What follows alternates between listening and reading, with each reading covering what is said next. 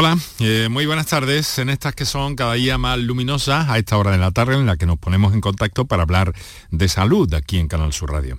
Bueno, para hablar, para aclarar, para divulgar, para ayudarles a comprender cosas y a resolver dudas que tengan al respecto. Fíjense, 7 de cada 10 españoles no se han hecho ninguna revisión del colesterol durante el último año. ¿Qué nos ha pasado? ¿Se nos ha olvidado por algún motivo? ¿Hemos estado ocupados de la pandemia? ¿Ha habido sobrecarga? Hay sobrecarga en la atención primaria. ¿Qué ha pasado con el colesterol? Pero no, no podemos en absoluto perderlo de vista. Fíjense que la mitad de la población adulta en nuestro país padece hipercolesterolemia, es decir, colesterol alto, y que además las circunstancias de las últimas fiestas navideñas, los llamados excesos, eh, más eh, comida, más, eh, em, ¿cómo les diría? Más grasienta, más alcohol también, pues tiene mucho que ver con un incremento que se suele producir según las estadísticas en esta época del año. Puede llegar a subirnos hasta un 15% los niveles de colesterol en sangre en esta época del año, después de las navidades. Bueno, ¿qué dudas tiene sobre el colesterol? ¿Cómo, cómo lo trata? Eh, ¿Cómo lo trata a usted y usted cómo trata el colesterol? ¿Qué hace para evitarlo? Vamos a conocer algo muy importante, detalles muy importantes, si tenemos en cuenta que la hipercolesterolemia es, eh, y, ese nivel elevado es responsable del 60% de las enfermedades cardiovasculares. Y esto tenemos que verlo aquí. Muy buenas tardes y muchas gracias por estar a ese lado del aparato de radio. Canal Sur Radio te cuida. Por tu salud. Por tu salud con Enrique Jesús Moreno. Como les digo, ese consumo más alto de comidas, de comidas grasas, el incremento de la ingesta de alcohol también durante estas fiestas navideñas puede traer un aumento considerable de los niveles de colesterol, como les digo, hasta un 15% de aumento. Y si tenemos en cuenta que prácticamente la mitad de la población adulta en nuestro país tiene hipercolesterolemia, niveles altos de colesterol, por encima de 200 miligramos de cilitro, eh, estamos hablando eh, de un problema serio en el que tenemos que intervenir y del que todos somos responsables y del que todos podemos aportar de una parte la medicina, de otra parte nuestra propia actitud para evitar este problema que puede traernos consecuencias graves para nuestra salud. Así que en eso vamos a centrar hoy nuestro programa, todas las dudas que tengan al respecto, el bueno, el malo, el conjunto, qué pasa con los triglicéridos que van muy unidos también al colesterol, es otro tipo de grasa que tiene mucho que ver con todo esto. En fin, cualquier duda que tengan, hoy van a encontrar respuesta porque hemos invitado a dos profesionales solventes eh, que bueno, les adelanto ya. Por una parte el doctor Juan Sergio Fernández, que ya saben ustedes que es como nuestro especialista de atención primaria de referencia en el programa y buen amigo. Y el doctor Leopoldo de Isla, que es cardiólogo, portavoz de la Fundación Española del Corazón, que recientemente ha hecho este llamamiento. Colesterol hoy como eje central del programa, líneas abiertas dispuestas a recoger eh, todas sus dudas, todas sus cuitas, buscando la orientación que nuestros profesionales eh, sin lugar a duda, les van a dar orientación, eh, la que necesiten en ese sentido. Vamos a recordar cuáles son los teléfonos y enseguida repasamos los datos básicos de la pandemia de COVID-19 a día de hoy. Para contactar con nosotros puedes hacerlo llamando al 95 50 56 202 y al 95 50 56 222 o enviarnos una nota de voz por WhatsApp al 616 135 135. Por tu en Canal Sur Radio. Bueno, pues tenemos que lamentar eh, la muerte de 31 personas por COVID-19 en las últimas horas. Son tres más que las que eh, se daban ayer miércoles. Suben también las personas hospitalizadas en 52 hasta los 2.143 Estamos hablando de Andalucía, de los que 238 están en nuestras unidades de cuidados intensivos, son siete más que ayer. También ha aumentado considerablemente la incidencia acumulada a 14 días por cada 100.000 habitantes, 42 puntos hasta situarse en 1.407 y los contagios han sido los registrados de 17.548, 10.000 más en 24 horas. Son los datos que aportó esta mañana aquí en Canal Sur Radio el consejero de Salud Jesús Aguirre, eh, que ha estado con, con nosotros en el programa de Vigorra. Ha dicho, por cierto, algo que se viene repitiendo en las últimas horas y que es un dato, mmm, no sé cómo calificar, pero valórenlo ustedes. El 80% de los andaluces se habrá infectado de la variante Omicron a primeros de febrero. Aguirre ha anunciado además que la Junta va a pedir una prórroga del pasaporte COVID 15 días más con el objetivo de animar a la vacunación. Todavía hay andaluces que no lo han hecho. Y también ha explicado que los datos más fiables de la evolución de la pandemia a día de hoy son los ingresos hospitalarios y los fallecimientos. Cree que estamos en unos días difíciles, aunque descarta nuevas restricciones. Sexta ola, esta en la que estamos inmersos aún. Nuestro llamamiento, eh, pues siempre eh, siempre eh, atentos a las indicaciones que hacen los especialistas que trasladan los responsables públicos y técnicos y en el sentido de las precauciones que todos debemos tomar, lo conscientes que debemos ser para eh, acabar con esto cuanto antes.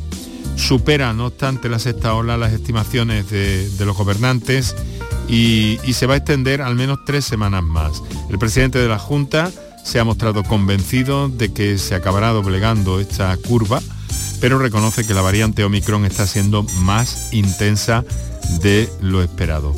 Eh, Juanma Moreno insiste en seguir con el pasaporte COVID, la mascarilla, la vacunación y todas las medidas que individualmente como miembros de esta sociedad debamos eh, tomar eh, en nuestras vidas, en nuestra vida cotidiana. Bueno, pues dicho esto, son las 6 y 11 minutos ya en este momento, pues eh, eh, vamos en busca de nuestros protagonistas en, en el día de hoy.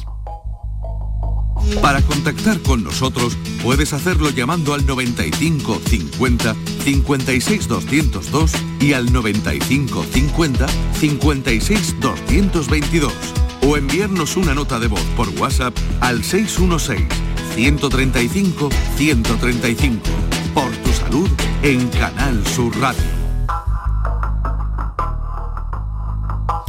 Pues aquí tenemos con nosotros, bueno, como siempre, eh, vamos a saludar al doctor Juan Sergio Fernández. Juan Sergio, muy buenas tardes.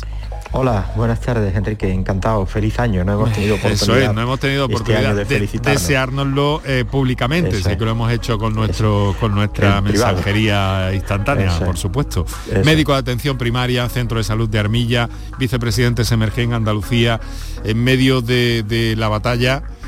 Eh, que nos está cayendo. Juan Sergio, oh, tu experiencia desde tu consulta, desde la, desde la atención primaria y un poco tu, valoración de cómo ven las cosas de la pandemia a día de hoy. Bueno, dos reflexiones. La primera, eh, no hay duda alguna de que la variante Omicron es mucho más contagiosa que las anteriores, no lo está demostrando la experiencia. Y lo de hablar de una patología causada por esta variante más benigna, yo lo cuestiono y lo pongo en duda. Es verdad que no está atacando con la virulencia que las otras variantes, pero hemos de saber que eso es debido no, no, solo a que probablemente esta variante sea menos agresiva, sino que está cogiendo a la población mucho más defendida. Es decir, uh -huh. estamos prácticamente el 90, más del 90% de la población española y andaluza vacunado y eso es lo que nos protege frente a la agresividad. Y no olvidemos que más del 60-70% de los pacientes ingresados en UCI a día de hoy son personas no vacunadas, con lo cual hablar de menos gravedad de esta variante yo lo pongo en duda. Lo que hay es más defensas por parte de la población susceptible, estamos más protegidos. Uh -huh. eh, eso lo que, lo que nos lleva a la conclusión es lo que has comentado antes. No debemos abandonar las medidas que ya durante dos años venimos, venimos comentando, bueno. que son las medidas más elementales, distanciamiento social, lavado de manos, etcétera, etcétera, ventilación bueno. adecuada, cambio de aire, todo eso. ¿Y crees que eh, todo esto de la pandemia ha hecho que nos olvidemos un poco del colesterol, Juan Sergio? Eh, yo diría no nos hemos olvidado del todo. Es verdad que los niveles de control que los médicos de atención primaria venimos realizando quizás han disminuido los controles, aunque lo hemos retomado con energía renovada. Yo diría que eh, a partir del año 2021, en el primer semestre, ya se retomó el control de los pacientes crónicos eh, compatibilizando este control de pacientes crónicos con la atención a la pandemia que durante este último año ha recaído fundamentalmente en los médicos de atención primaria. Hemos hecho las dos cosas y yo en mi experiencia personal venimos controlando a los pacientes, le venimos haciendo sus analíticas, sus controles periódicos eh, a los hipertensos, diabéticos, hipercolesterolémicos, que es el tema que hoy nos ocupa, y atendiendo a la vez lo que son las consecuencias de la pandemia. Bueno, no sé si conoces, quiero presentarte a, nuestro invitado esta tarde en el programa, que es el doctor Leopoldo de Isla. Doctor, muy buenas tardes. Hola, muy buenas tardes y muchísimas gracias por la, por la invitación y por supuesto feliz año. Muchas gracias a usted por, ese deseo, por, por estar con nosotros, hacernos este hueco en la agenda. Es cardiólogo, portavoz de la Fundación Española del Corazón y nos atiende amablemente para el programa de, esta tarde. Vamos a ver. Un eh, placer. Mm, encantados, eh, doctor. Mm, este dato eh, no parece bueno, ¿no? Eh, teniendo en cuenta cómo tenemos, ustedes se señalan en la SEC, en la Fundación Española del Corazón, de la que usted es portavoz, eh, pues eh, destacan que prácticamente la mitad de la población española tiene hipercolesterolemia, el hecho de que 7 de cada 10 no se la hayan mirado no parece un dato bueno. si me permites, Enrique, voy a saltarme 30 segundos del guion y simplemente pues para dar mm, la enhorabuena a Juan Sergio que representa a los médicos de atención primaria, ¿no? porque en esta pandemia pues todos los médicos estamos sufriendo mucho, pero sin duda, Juan Sergio, la atención primaria es a la que más debemos, la que más está sufriendo y desde aquí, pues desde lo que es la Fundación Española de Corazón, la Sociedad Española de Cardiología, pues nuestro tributo a vosotros porque sois realmente los que estáis sacando esto más adelante y los que más estáis trabajando. Y dicho esto, vamos a centrarnos en... Muchas gracias por el reconocimiento, se agradece y no esperaba menos. Por supuesto, por supuesto, por supuestísimo, sin duda sois, sois los mejores. Y hablando ya de, colesterol, ¿no? Eh, pues efectivamente, es, un dato muy preocupante que nos eh, estemos prestando tan poquita atención a lo que son los niveles de colesterol. Y por supuesto, pues Enrique, darte la enhorabuena porque gracias a tu programa hoy se está haciendo caso al colesterol. Bueno, eso intentamos desde aquí cada día, es nuestra tarea, doctor, es nuestra tarea. Y no es la primera vez que lo hacemos. no es la primera vez porque hay que recordar muchas cosas sobre el colesterol. Eso, yo creo, en este programa ya he participado, al menos en este es el tercer programa en el que hablamos en los últimos dos años del colesterol. ¿eh? Bueno, y que, hayas estado tú, a lo mejor en otros también hemos hablado, pero por alguna circunstancia no, has podido estar, aunque siempre que hay... Me refiero a los que yo he participado directamente. bueno, Juan Sergio, eh, eh, Leopoldo, muchas gracias por estar con nosotros, insistir en ello. ya nuestros oyentes están haciendo uso de las líneas para comunicar con el programa, eso quiere decir que hay una inquietud en torno al colesterol, queremos conocer muchas cosas, el colesterol en los niños también, que es algo que está empezando a aflorar de alguna manera, que hay que vigilar según las indicaciones que nos hacen los especialistas. Y vamos a recordar una vez más cuáles son los teléfonos, dejamos unos minutos para nuestros anunciantes y enseguida entramos en materia. Para contactar con nosotros puedes hacerlo llamando al 95 50 56 202 y al 95 50 56 222 o enviarnos una nota de voz por WhatsApp al 616 135 135 por tu salud en Canal Sur Radio. El resumen de la jornada con la última hora del deporte, la economía y el análisis lo tienes en el Mirador de Andalucía. De lunes a viernes desde las 7 de la tarde con Natalia Barnés. Quédate en Canal Sur Radio, la radio de Andalucía. Canal Sur Radio. Sevilla. Bienvenidos a Sacaba. Mil metros de electrodomésticos con primeras marcas. Grupos Whirlpool, Bosch y Electrolux. Frigoríficos, lavadoras, hornos, vitros. ¿Quieres más? Aires acondicionados, aspiradoras, pequeños electrodomésticos. Y financiamos en 12 o 20 meses sin intereses solo tú y Sacaba. Tu tienda de electrodomésticos en el Polígono Store en calle nivel 23. Ven a ver nuestra exposición y sus 25 años de experiencia. Sacaba. Tras las fiestas navideñas, no olvides reciclar los aparatos eléctricos y electrónicos que ya no usas para cuidar de nuestro medio ambiente. Entra en www.raeandalucía.es para saber dónde depositar tus residuos de aparatos eléctricos y electrónicos. Actúa, recicla y conecta con la naturaleza. RAE Andalucía. Pasa tus noches con la radio. Con la noche de Canal Sur Radio con Rafa Cremades. Entrevistas, sorpresas, actualidad, música, diversión y todo lo que te imagines que puede tener el mejor club en un programa de radio. Hola, soy Rafa Cremades. ¿Qué tal estáis? La noche de Canal Sur Radio con Rafa Cremades. De lunes a jueves, pasada la medianoche. Quédate en Canal Sur Radio, la radio de Andalucía.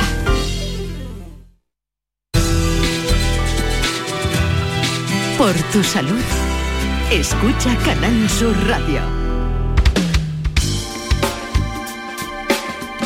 6 de la tarde y 20 minutos en este momento, con nuestro saludo a todos los oyentes que habitualmente nos siguen hasta ahora en el directo de la radio, a los que lo hacen a través de la redifusión de este programa durante la madrugada, que también pensamos en vosotros y os tenemos presentes, y a todos aquellos que nos sintonizan a través de la aplicación, las plataformas de Canal Sur Radio. También recordaros que tenéis un Twitter del programa que es arroba por tu salud CSR e igualmente en facebook.com barra por tu salud.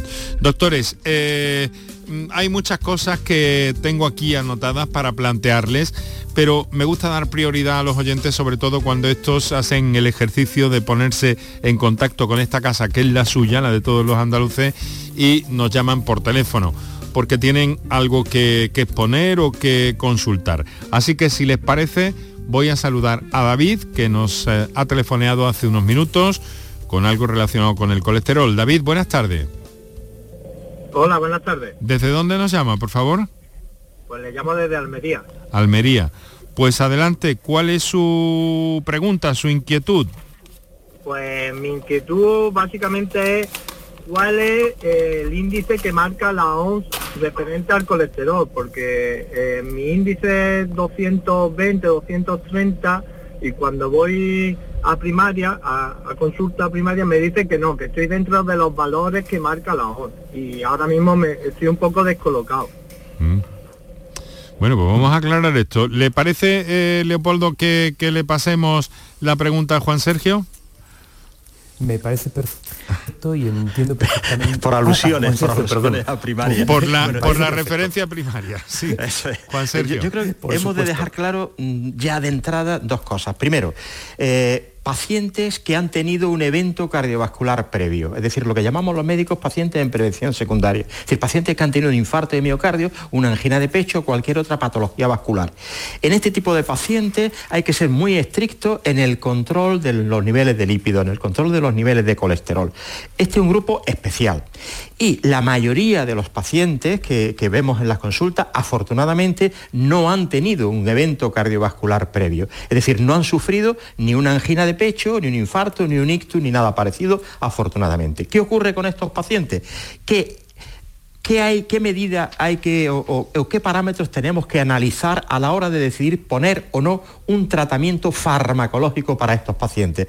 El colesterol es un factor de riesgo, no es una enfermedad en sí mismo, es un factor que contribuye cuando está elevado a que pueda producirse un infarto de miocardio, un ictus, una angina de pecho, pero no solo él. Ese, ese, factor de riesgo que es el colesterol se asocia y multiplica el riesgo si coexisten a la vez otro tipo de factores como la hipertensión arterial, la diabetes o lo más importante, el tabaquismo. Entonces, a la hora de decidir pacientes en prevención primaria, es decir, pacientes que no han tenido un evento eh, cardiovascular previo, si han de tomar o no fármacos, hemos de barajar no solo el colesterol, sino el resto de los factores de riesgo. Es decir, hemos de barajar si tienen a la vez hipertensión, diabetes o si son fumadores. ¿Qué ocurre? Que nuestra consulta, a la hora de tomar esa decisión, hacemos el cálculo de riesgo cardiovascular y eso en la aplicación de la consulta en Diraya tenemos la fórmula donde metiendo la edad del paciente que ya está, metiendo la cifra de hipertensión, metiendo si se es fumador o no y la cifra de colesterol total, el ordenador nos calcula el riesgo que tiene el paciente y en función del riesgo que nos calcula el ordenador, si es paciente de medio o alto riesgo, estaría indicado, además de la modificación de los estilos de vida, del, tendremos oportunidad de hablar en el programa, el decidir o no poner medicación farmacológica, es decir, fármaco. Esto es por lo que muchos pacientes dicen, tengo 220 de colesterol y mi médico no me manda pastillas, y otros a lo mejor tienen 230 y sí se les manda. Está en función de que ese colesterol alto coexista o no con otros factores de riesgo y que es el cómputo de todos los factores el que decide o no poner tratamiento farmacológico, sin olvidar que siempre hay que entrar con la modificación de los estilos de vida. Acabo diciendo que me sorprende, algunos de mis pacientes vienen a la consulta para solicitar el análisis del colesterol y vienen con el paquete de fortuna, Winston, si valgan las marcas, en el bolsillo. Eh, se preocupan del colesterol y no se preocupan que el factor de riesgo, uno de los más importantes, es el tabaco y que eso depende exclusivamente de ello. Y termino. Mm, bueno, David, eh, ¿ha, quedado clara su, inquietud con esta explicación? me ha quedado clara la forma de evaluación que tiene. A este caso tengo que decir que como mucha verdura, no como grasa, y, no, no fumo ni bebo alcohol, lo cual... Pero bueno, me ha quedado claro ejercicio, y, caminar, media hora diaria todos los días. Eso tenemos que ponernos como, como, como obligación. los 10.000 pasos diarios. Eh, más o menos. Sí, estamos de acuerdo. Pero me ha quedado clara bastante cómo, cómo evalúan los médicos de atención primaria. Me, parece correcto la explicación. Pues muy bien. gracias. David, muchas gracias, a usted por, por, su, por su confianza y su llamada. Doctor de Isla, eh, mm, se produce una especie de desconcierto cuando te dicen, bueno, tienes el, lo que le han dicho a un compañero esta mañana, por ejemplo, en la consulta, ¿no? Le han dicho, tienes el colesterol un poco alto, pero no te preocupes porque también el bueno, el malo lo tienes alto, pero el bueno también. Eh, y eso como que despista un poco al paciente, ¿no?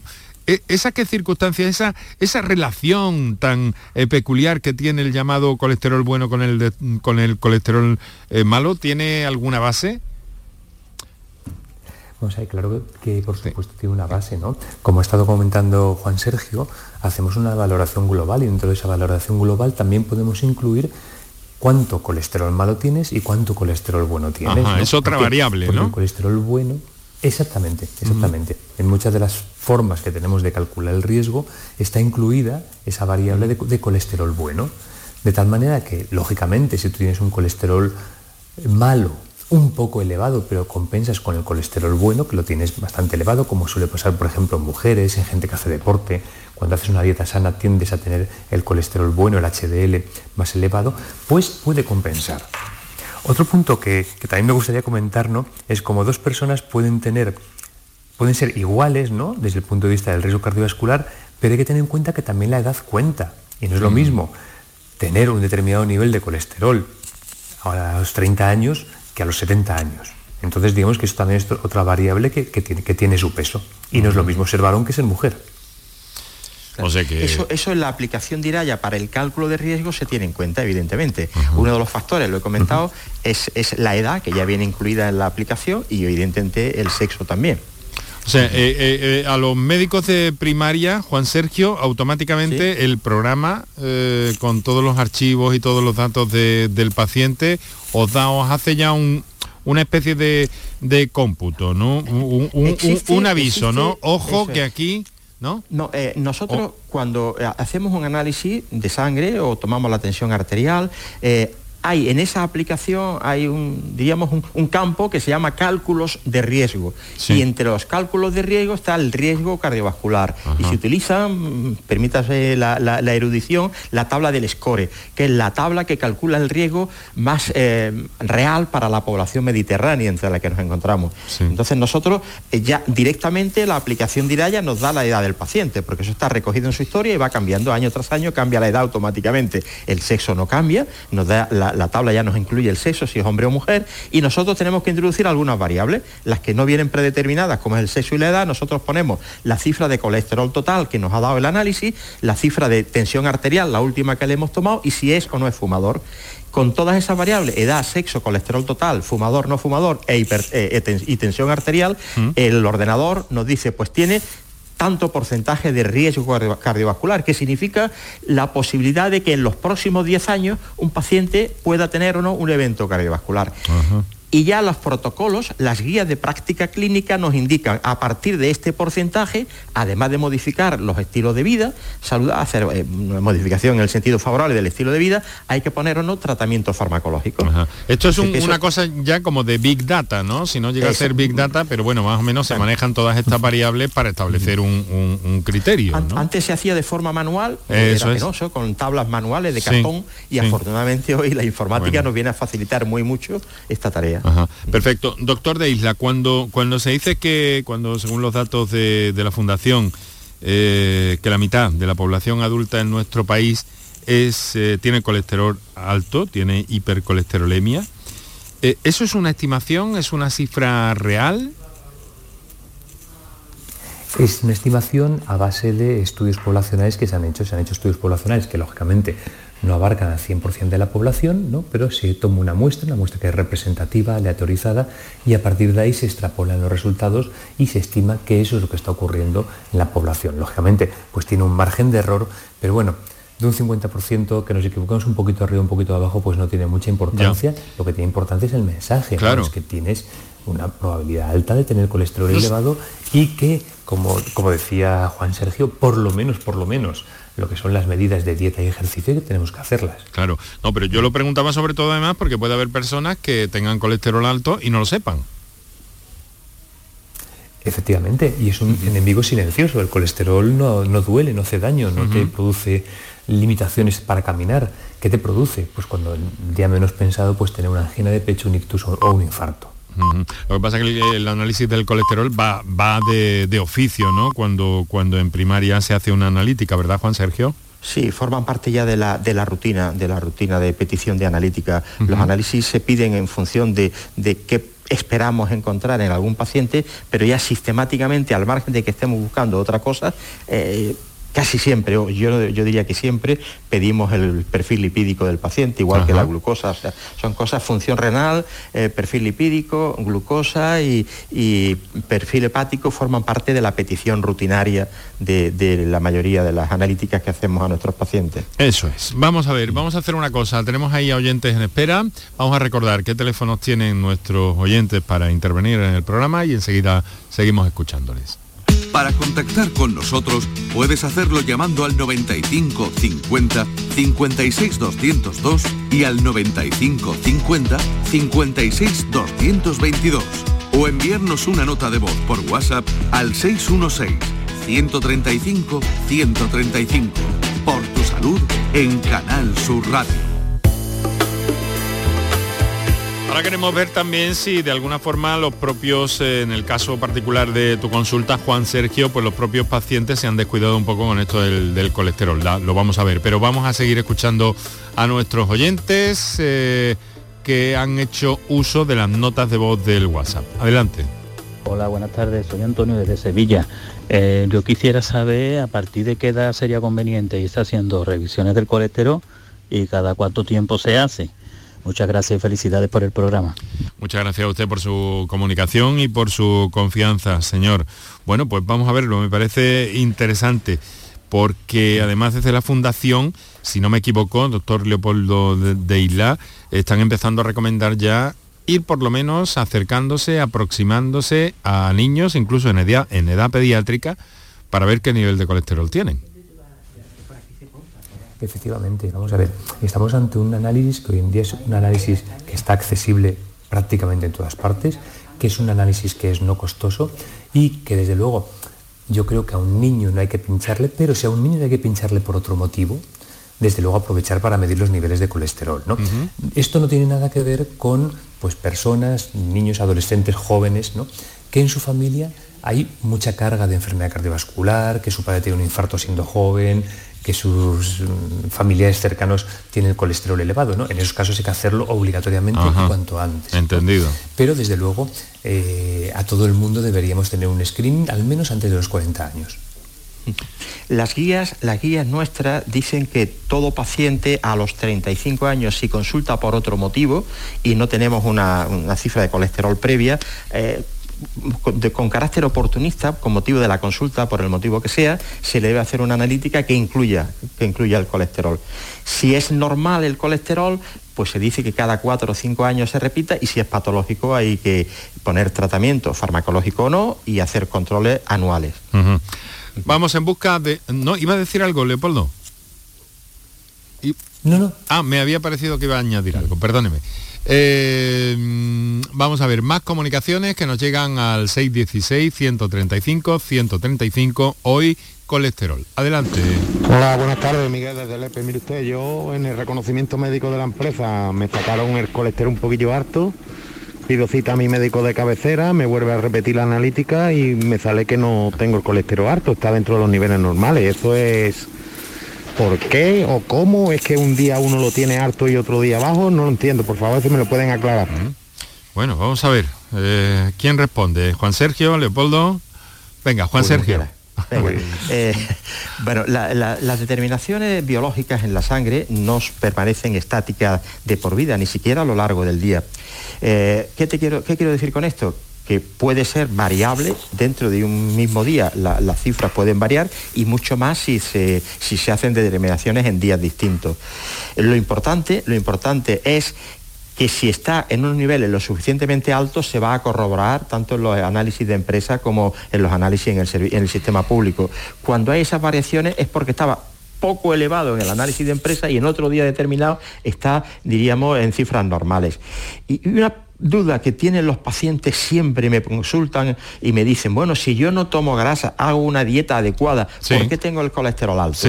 Y es importante aclarar que el colesterol alto se produce eh, por una carga genética que cada uno de nosotros llevamos, es lo que se llama hipercolesterolemia poligénica, es decir, tenemos en nuestros genes información por la cual el hígado que sintetiza colesterol sintetiza en cantidad más, diríamos, eh, más importante de la que es capaz de depurar. El, colesterol sufre un circuito por nuestro organismo donde el hígado lo produce y el hígado, para entendernos, lo depura y lo destruye. Si producimos más que, el, que la capacidad que tiene el hígado para depurar, se va acumulando en sangre. Por eso, al margen de que uno haga una dieta adecuada, que hay que hacerla, eso justifica que tengamos cifras moderadamente altas de colesterol haciendo una dieta correcta. O sea que la causa del colesterol no es tanto la dieta como la carga genética que uno tenga. Si además de eso tomamos alimentos ricos en colesterol, pues le sumamos a nuestra carga genética un exceso de grasa que hace que lo que ya tenemos alto de por sí suba más. Esa es una pregunta reiterada en las consultas. Doctor Deila, en este sentido sí se ha avanzado en el estudio, en la investigación de, esas raíces eh, genéticas, posiblemente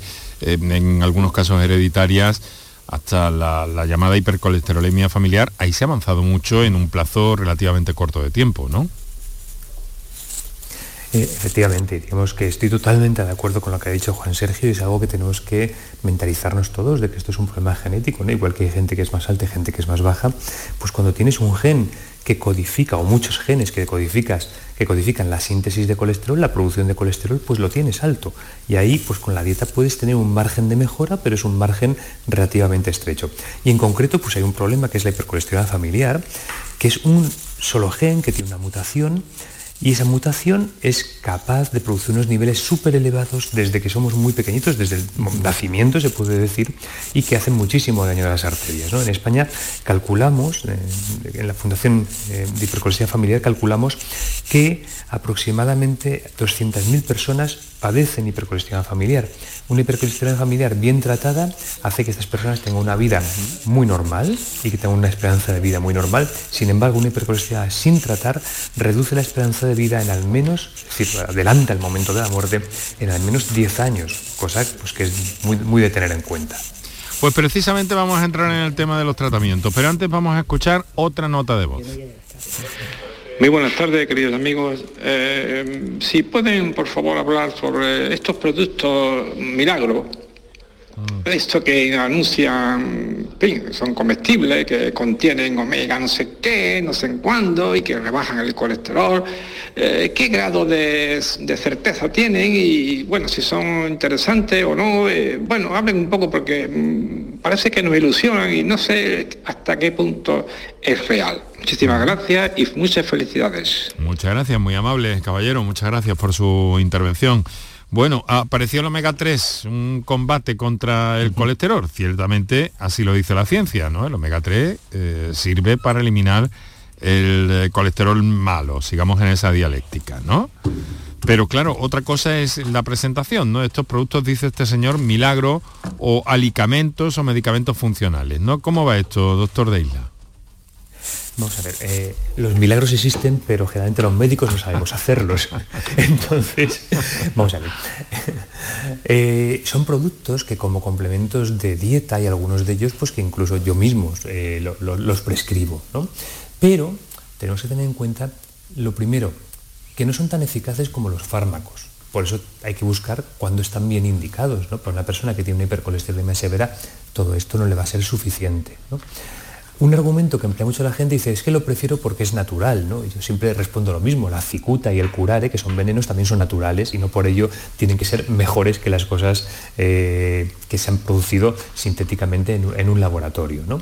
Y hay algunos de ellos, como por ejemplo lo que es la levadura roja de arroz, que es una estatina. Hay gente que tiene miedo a las estatinas, pero sin embargo se toma la levadura roja de arroz y la levadura roja de arroz podemos decir que es la estatina más antigua que existe y con un proceso de producción menos controlado. Por tanto, ¿son malos? No, no hay que demonizar estos productos. Como complemento de una dieta pueden tener un papel, pero desde luego, si estamos ante un problema serio, debemos recurrir a lo que está demostrado, entre otras cosas, porque cuando los médicos prescribimos un tratamiento para bajar el colesterol, sabemos que ese tratamiento baja el colesterol y además estamos seguros de que reduce la probabilidad de sufrir un infarto y de sufrir un ictus. Por ejemplo, con estos otros alimentos sabemos que reducimos el colesterol poquito y de lo que no estamos seguros, porque no hay nadie que, lo, nadie que lo haya demostrado, es de si realmente esto reduce la probabilidad de tener un infarto, por ejemplo. Claro, qué, qué, cosas. Eh, Juan Sergio, eh, el omega 3, el omega 3, eh, bueno, está en, está, en, la sopa ya. Eso es. En, esto que hemos venido comentando a lo largo de la tarde, de que lo primero que hay que hacer, independientemente de si hay que tomar o no un medicamento. ¡Ay! Vaya, pues hemos perdido esa, conexión. Eh, estoy seguro de que, de que enseguida la vamos a poder... Eh, ¿Estás ahí, Juan Sergio? No, no, vamos a intentar, eh, Javier Reyes. Los omega... Ah. Eso es. A ver, no, te hemos oído bien durante unos segundos, Juan. Digo que eh, entre la modificación de los estilos de vida está el hacer la dieta mediterránea, de la que somos expertos en España y en Andalucía, y el ejercicio diario. Y entre lo que es la dieta mediterránea, el consumo de ácidos omega 3 está demostrado que mejora, mejora el perfil lipídico, aumenta la HDL, que solo, solo aumenta con ejercicio y no con fármacos, y es muy saludable. Los omega 3 están en el pescado azul, contra lo que antes decíamos prohibido tomar eh, pescado azul, ahora se recomienda el pescado azul, los boquerones, las sardinas, mm. todo esto son alimentos ricos que son tan, que son nuestras, ¿no? Y tan, tan buenas. Claro, claro cosas que son absolutamente cardiosaludables. Es decir, que los omega 3 sí que están recomendados y todo lo que sea una dieta rica en omega 3 es absolutamente saludable. De hecho, hay algunas leches que ya se enriquecen con, con ácido omega 3 y son perfectamente saludables y que ayudan a mejorar nuestro perfil lipídico. Eh, claro, el asunto está en que eh, uno de estos alicamentos, eh, como se les ha llamado en algún caso, suena rara la palabra, pero bueno, alicamentos, eh, no es lo mismo ni mucho menos, Leopoldo, que, que, una alimentación con alto contenido en omega 3, me imagino. Efectivamente, en estos alicamentos lo que tenemos es una concentración de esa sustancia superior a la que podemos encontrar en eh, los alimentos naturales, Y por tanto eh, pueden ser un complemento de la dieta pues adecuado. Bueno, vamos a, ver, eh, nuestros oyentes tienen a su disposición. Vamos a recordar los teléfonos, Manuel. Para contactar con nosotros puedes hacerlo llamando al 95 50 56 202 y al 95 50 56 222 o enviarnos una nota de voz por WhatsApp al 616 135 135. Por tu salud en Canal Sur Radio. Hoy el colesterol es nuestro protagonista en el programa, es eh, eje al hilo de ese dato que acaba de ofrecer la Fundación Española del Corazón. Siete de cada diez españoles no se han hecho ninguna revisión del colesterol en el último año y estamos intentando, bueno, estamos consiguiendo, gracias a la presencia del doctor Juan Sergio Fernández y del doctor Leopoldo de Isla que nos están acompañando en esta edición del jueves 20 de enero del programa. Eh, nuestros oyentes tienen todavía tiempo para la, para la intervención. Eh, yo les quiero preguntar ahora, doctores, eh, por, por los tratamientos, por las posibilidades que ofrecen que ofrece la, la, medicina, la farmacia, los productos. Ha mencionado algo, Juan Sergio, que me ha, me ha soliviantado un poco, ¿no? Has dicho pacientes que tienen miedo a las estatinas. ¿De, qué me estabas hablando? Bueno, las estatinas son el grupo farmacológico eh, PRISE, un gol estándar del tratamiento de la hipercolesterolemia. También para los triglicéridos tienen utilidad. Eh, y, tienen miedo porque algunas, algunas no, algunos pacientes pueden tener efectos secundarios a estos fármacos, como a todos los fármacos. ¿Y qué efectos secundarios pueden tener? Pues pueden mover las enzimas hepáticas, pueden producir cierto trastorno en las, las transaminasas y pueden producir dolores musculares eh, en las piernas, sobre todo en, la, en, los grandes, las grandes masas musculares por eso cuando iniciamos un tratamiento con estatina, yo le explico al paciente que eh, pueden ocurrir esta serie de efectos secundarios y que lo ideal sería hacer una analítica a los tres meses del inicio del tratamiento. Con esa analítica que hacemos a los tres meses tenemos dos objetivos. Primer objetivo, ver la eficacia del tratamiento farmacológico para bajar los niveles de colesterol DLDL sobre todo, ya. Porque cuando ponemos tratamiento lo que pretendemos es bajar la fracción del colesterol malo, diríamos. O sea que el, objetivo del tratamiento es que el colesterol malo, la fracción LDL, esté en los niveles que marcan las guías de práctica clínica. Generalmente en un paciente que no tiene evento cardiovascular previo, es decir, en prevención primaria, debe estar por debajo de 100 aproximadamente y le decimos, vemos en esa analítica inicial si ese objetivo lo vamos consiguiendo y sobre todo si en esos primeros tres meses se ha producido alteración en las enzimas hepáticas o refiere eh, dolores en la, sobre todo los grandes masas musculares, los, músculos en el cuádriceps, los músculos de las piernas.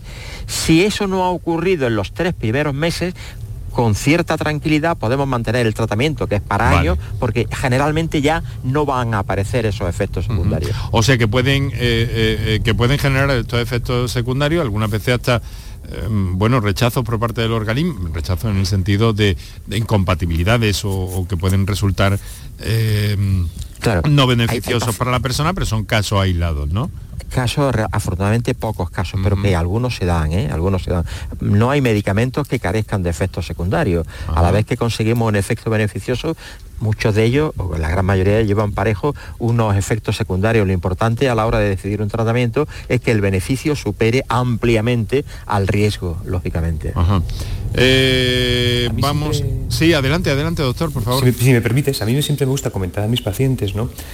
Que en el caso que aparezcan efectos secundarios, lo que tienen que tener en cuenta es que se retira el fármaco, se retira el medicamento, se baja la dosis y ese efecto secundario es totalmente reversible, es decir, va a desaparecer en poquitos días. Claro, que no, te va a dañar. Ojalá, exactamente, ojalá todos los medicamentos tuvieran efectos secundarios que son tan reversibles como ocurre con las estatinas. Y siempre me gusta también decirles ¿no? que lo peor que nos puede pasar es tener efectos secundarios y no poder aprovecharnos del beneficio que nos producen las estatinas, porque son uno de los fármacos más maravillosos y que más vidas están salvando en las últimas décadas en nuestra sociedad. Bueno, pues eh, vamos a hacer una cosa. Vamos, eh, Juan Sergio, tienes unos minutos todavía con nosotros, eh, según me has comunicado, tienes una obligación, en fin, te veo en tránsito un poco esta tarde, pero todavía vamos, vamos a apurar un poco más porque además tenemos, entre otras cosas, una llamada que nos entra en directo desde Córdoba, es Victoria. Buenas tardes, Victoria. Hola, buenas tardes. ¿Qué tal? ¿Cómo está? Pues bien, yo le quería hacer, doctor, una consulta. Sí. Y es que yo me estoy operada de tengo, tengo una tiroidectomía total y no sé si tiene que ver con el colesterol que al tenerlo tan alto no soy capaz de bajarlo. Tengo el colesterol 255 y mm, mi médico lo que me manda es una dieta, pero yo hago muchísimo deporte.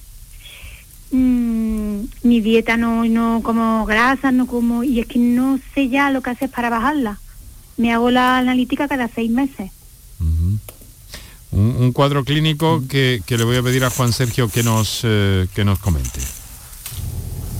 Vamos a ver, eh, me ha parecido oír que está operada del tiroides, ¿no? Tiene una tiroidectomía total. Sí, sí, Victoria, Victoria. Bueno, me imagino, me imagino, ¿no? Con, sí, sí, con absoluta certeza un paciente o una paciente que esté operada de tiroides tiene que tener tratamiento, tratamiento eh, sustitutivo con hormona tiroidea, es decir, necesariamente tiene que estar tomando mm, eutiros, diríamos, en la dosis que necesite ella, porque es verdad que cuando uno tiene hipotiroidismo, eh, eso se asocia a niveles altos de colesterol.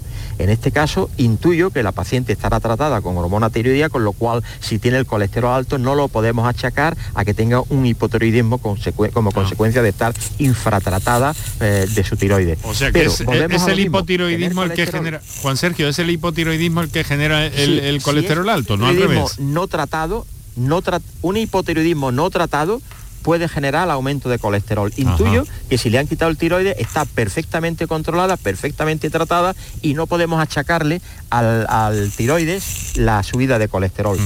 Entonces, descartado esa causa, que sea el tiroides la causa de su colesterol alto, volvemos a lo mismo. Hay que eh, valorar no solo la cifra de colesterol, sino el resto de los factores de riesgo. Ver si esa paciente es hipertensa, ver si tiene diabetes o no, ver si fuma o no, calcular el riesgo total, global, de tener un evento cardiovascular y en base a ese cálculo de riesgo, con las tablas del SCORE que hemos comentado antes y que nos aparecen en la historia clínica de Diraya, se decide si la paciente necesita o no tratamiento farmacológico. El tener 255 de cifra de colesterol total una cifra aislada, sin conocer el resto de los factores de riesgo, carecemos de criterio para saber si necesita o no tratamiento. Seguramente con absoluta certeza, su médico le ha hecho el cálculo de riesgo y ha visto que no necesita tratamiento farmacológico y sí la modificación de los estilos de vida, que no nos cansaremos de decir que son la dieta mediterránea y el ejercicio. Sí, pero Victoria ha dicho precisamente, todavía no se escucha Victoria, ¿verdad, Victoria? Sí, yo quería decirle que hago muchísimo ejercicio a diario, hago spinning, hago senderismo y mi dieta, vaya, tengo 59 años y peso 56 kilos. No estoy obesa, mm, soy muy activa, soy hiperactiva y no sé, no sé, no soy capaz de bajarlo. está preocupada. Y no se ha medicado, ¿no? El tratamiento farmacológico probablemente sea porque con esa cifra de colesterol no lo necesita. No, lo sé. Y si lo está tomando y tiene esa cifra de colesterol, habría que conocer la fracción del colesterol LDL, que es la que marca si la terapia farmacológica es útil o no. Porque para decidir y ajustar el tratamiento no nos fijamos tanto o no nos fijamos nada en la cifra de colesterol total como en la cifra de la fracción mala del colesterol. La fracción LDL es la que marca la dosis de medicamento que debe un paciente tomar para estar en objetivo terapéutico. Bueno, eh, Victoria, mucho ánimo y de todas formas eh, siga, siga así. ¿eh? Gracias. Siga muchas así. gracias. Muchas gracias, muchas gracias por su, por su confianza. Bueno, Juan Sergio, te dejamos que tienes obligaciones, además las estamos percibiendo ya sonoramente.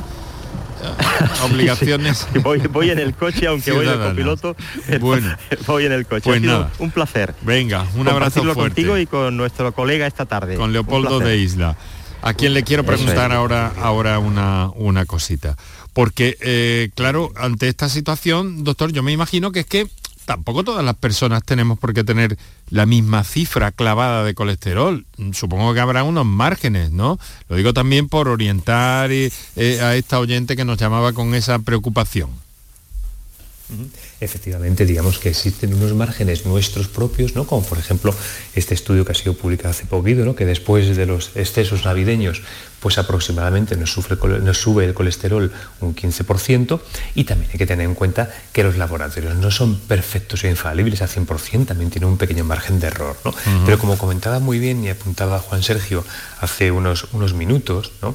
lo importante es que si lo tienes elevado, sea un poquito más, un poquito menos, pero siempre se mantiene la misma tónica, pues tienes que hacer caso a los análisis y pensar que tu colesterol está elevado, calcular el riesgo global, ¿no? y teniendo en cuenta todos los factores. Los médicos no tratamos colesterol, los médicos tratamos personas, y esa persona tiene muchos componentes, pues valorar todos esos componentes y en base a ello, pues decidir pues, si es necesario eh, hacer solamente dieta y ejercicio o hay que poner eh, algo más. Alguna ayudita, ¿no? Como popularmente a veces se dice. O ayudota. O ayudota, ayudita o ayudota.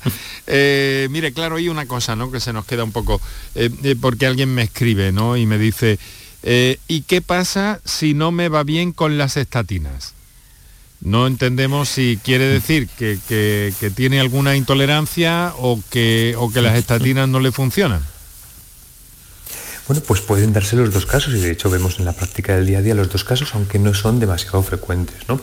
Bueno, en esos casos, si no- puedes usar una estatina o la estatina no funciona, no funciona lo, que deb- debiera funcionar, o que digamos que reduce el colesterol menos, fíjate, si reduce el colesterol menos, aunque lo reduzca poquito, pero la estatina no te produce ningún efecto secundario, nuestra política, basado en los datos científicos que tenemos, es mantener esa estatina, porque sabemos que la estatina, además de reducir el colesterol, tiene otra serie de efectos que protegen al aparato cardiovascular.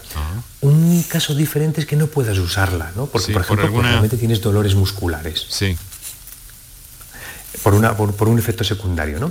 Entonces, en ese caso, pues tenemos otras alternativas, como pueden ser una serie de fármacos, un fármaco que se llama ecetimide, que lo que hace es que bloquea la absorción del colesterol en el intestino, o tenemos ya otra serie de fármacos que ya son, por así decirlo, más complejos y de uso más limitado, que lo que hacen es que eh, reducen lo que son los niveles de colesterol de una forma pues mucho más intensa. Estos están reservados, lógicamente, para casos pues ya muy, muy acentuados, casos muy, muy graves, con eh, muy elevados en pacientes que tienen muchísimo riesgo cardiovascular y que conseguimos con ellos reducciones de colesterol pues muy potentes. Muy bien, pues vamos a atender otra, me parece que tenemos una comunicación pendiente en las notas de voz, va a ser la última que escuchemos en el, en el día de hoy. Adelante, compañeros. Hola, buenas tardes, Benjamín de Benalmádena. Una cosita, eh, que yo creo que es que no están dando bien los datos de, de pandemia o no, o no quieren darlos bien. En Francia, por ejemplo, dijeron ayer que eran 100.000 casos eh, de Omicron o de COVID, ¿no? Eh, 100.000 casos en un día. En España hablan de casos por cada 100.000 habitantes, 3.200 hasta la media hora. En La Rioja unos 6.000, 5.000 y pico. Entonces, no están dando bien los datos porque si extrapolamos Bueno, 3.200 por cada a ver. 100.000 son 32.000 por cada estamos, millón. estábamos con el colesterol en principio, en principio y en final, lo que pasa es que hacemos nuestro repaso a los datos de la pandemia, a lo que se refiere en Andalucía, sobre todo, pues ya al final del programa eh, nos pilla un poco descolocados ya. Eh, el razonamiento de este, de este oyente, eh, doctor, que mm, lamentablemente no hemos podido escuchar, a lo mejor lo hubiéramos escuchado más, más iniciado el programa, pero en fin, eh, bueno, ahí estaba con, Pero, con no esa deja de ser interesante. Sí, no, no, no deja de ser interesante. Lo que pasa es que me gusta, pandemia, me gusta que nos centremos en el tema que nos ocupa cada, cada día. Sí, pero sí, bueno. pero, pero. Enrique, el, el colesterol favorece las enfermedades cardiovasculares y las enfermedades cardiovasculares son un factor de riesgo agravante para la infección sí, ¿no? por cualquier virus. Ajá. Sí, esto, esto es una cosa que además en- ya se nos ha ido Juan Sergio, pero además en la consulta de primaria ha estado muy presente todos estos días. En fin, doctor, eh, vamos a ir terminando, no tenemos tiempo para más. Yo lo que le quiero pedir es, desde como su responsabilidad de, de portavoz de la Fundación Española del Corazón, insistir en esta idea, ¿no? El llamamiento que han hecho ustedes pues resulta llamativo y resulta eh, preocupante. Siete de cada diez españoles que no se han hecho ninguna revisión del colesterol en el último año, eh, ¿qué le diría a usted eh, a quien esté en esa situación? Pues que es muy preocupante eh, que no nos preocupemos del colesterol, que el colesterol nos produce muchísimos infartos, nos produce muchísimos ictus, muchísimas anginas en nuestra sociedad, que tenemos que empezar a cuidarnos desde que somos pequeñitos. Vaya.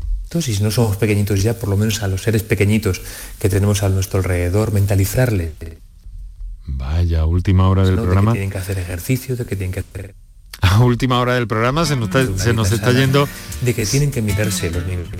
se nos, ha- se nos viene y se nos va, es como una... las medicinas, pues disponemos de unos fármacos que son Doctor, doctor, eh, ¿me escucha? Lo siento. Eh, hemos dejado con la palabra en la boca, pero es que han percibido a nuestros oyentes que se iba y se venía la, la voz del doctor Leopoldo Isla, cardiólogo, portavoz de la Fundación Española del Corazón, a quien pedíamos esa recomendación un poco final eh, en el programa. Luego, luego le llamaremos para, para disculparnos porque no es posible segui- seguir escuchándole. Doctor, ¿está usted ahí? ¿No se escucha, Leopoldo? No es posible Sí, sí, la com- Bueno, pues agradecerle, agradecerle, Sí, es que le hemos perdido, le hemos perdido eh, le hemos tenido en vaivén durante unos instantes. Que muchas gracias por acompañarnos y que seguiremos hablando de colesterol aquí en este programa. Doctor, un saludo y muy buenas tardes. Otra vez. Muchas gracias. Muy bien, pues nada, encantado. Lo vamos a dejar aquí con eh, Javier Reyes en el control de sonido y coordinación, Manuel Viedma en la realización, os habló encantado Enrique Jesús Moreno. Ahora, a la vuelta de unos minutos para nuestros anunciantes, llega la información a Canal Sur Radio. Por tu salud, escucha Canal Sur Radio. Cierra los ojos e imagina el agua salada rozando tu piel en una playa kilométrica. Imagínate caminando por un sendero mágico o encontrándote en lugares de película. Ahora, abre los ojos y hazlo realidad. Huelva eleva tus sentidos. Entra en turismohuelva.org. Con Social Energy comienza el año ahorrando hasta un 70% en tu factura con nuestras soluciones fotovoltaicas y vino a la subida de la luz. Además, aprovecha las subvenciones de Andalucía y pide cita al 955-441-111 o en socialenergy.es. Solo primeras marcas y hasta 25 años de garantía. La revolución solar es Social Energy. ¿Estás lesionado? Elige la fisioterapia avanzada de Clínicas Beyman. En Clínicas Beyman ponemos a tu servicio fisioterapeutas de primer nivel equipados con la última tecnología. Nuestra meta es tu recuperación. Somos la fisioterapia oficial de 18 federaciones deportivas de Andalucía. Si necesitas recuperar tu salud, tu rendimiento y tu bienestar, pide tu cita en clínicasbeyman.es. Las fiestas navideñas, no olvides reciclar los aparatos eléctricos y electrónicos que ya no usas para cuidar de nuestro medio ambiente. Entra en www.raeandalucía.es para saber dónde depositar tus residuos de aparatos eléctricos y electrónicos. Actúa, recicla y conecta con la naturaleza. RAE Andalucía.